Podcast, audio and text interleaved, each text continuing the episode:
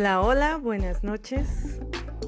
Este es el cuarto episodio de Cuentacuentos, cuentos de buenas noches para niñas rebeldes. Esta noche les quiero contar la historia de Alfonsina Estrada, su primer apellido, antes de que ella se casara, Morini.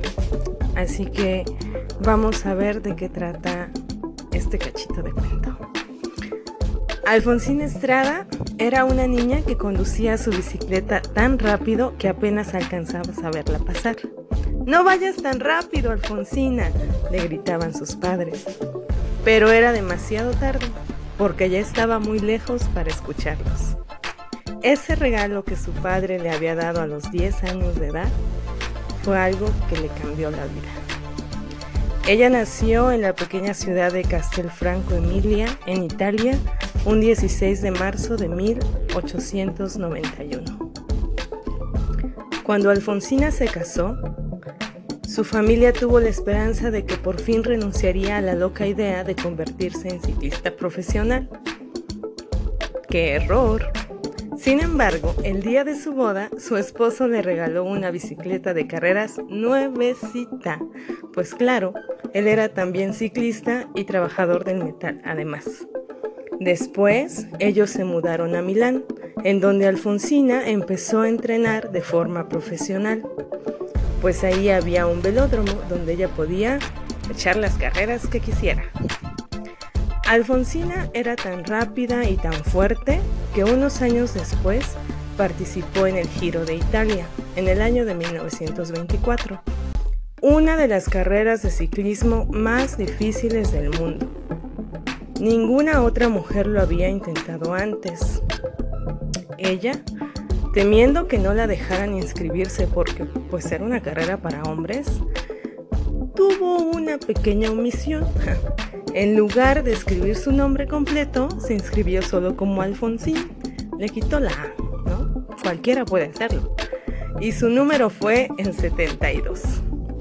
No lo lograrás, decía la gente pero no había forma de detenerla. Fue una carrera larga y agotadora, con fases de 21 días en algunos de los senderos montañosos más empinados del mundo. De los 90 ciclistas que entraron a la competencia, solo 30 cruzaron la meta. Y Alfonsina fue uno de ellos, de hecho. La recibieron como una heroína, pero ¿qué creen? Ella fue descalificada y de hecho solo siguió la carrera, bueno, siguió la carrera porque quiso, pero además solo uno de los patrocinadores le dijo que la iba a apoyar hasta el final. Ella fue descalificada en una etapa anterior ya que le indicaron que había llegado fuera del tiempo de control y era de las más veloces. Bueno, por desgracia al año siguiente le prohibieron competir. Resulta que antes no estaba normado, o al menos pues no esperaban que las mujeres se inscribieran, por lo tanto pues pensaron que no se necesitaba mencionarlo, pero para el siguiente año las reglas cambiaron y entonces sí prohibieron su entrada. El Giro de Italia es una carrera para hombres, declararon los oficiales. Pero eso tampoco detuvo a Alfonsina. Ella encontró la forma de concursar y estableció un récord de velocidad que se mantuvo durante 26 años, a pesar de andar en una bicicleta de 20 kilos y una sola velocidad. A Alfonsina le alegraría saber que las cosas han cambiado mucho desde entonces. Ahora el ciclismo femenino es muy popular e incluso es un deporte olímpico. La frase de Alfonsina era, nadie puede detener mi bicicleta. Y no crean que era la bicicleta de Shakira, ¿eh? No. ¿Y qué creen? Yo me voy a despedir esta vez, no con una frase, sino con una breve anécdota y con una promesa. Este diciembre yo sí compro mi bicicleta, porque no sé montar, sí, no sé montar bicicleta.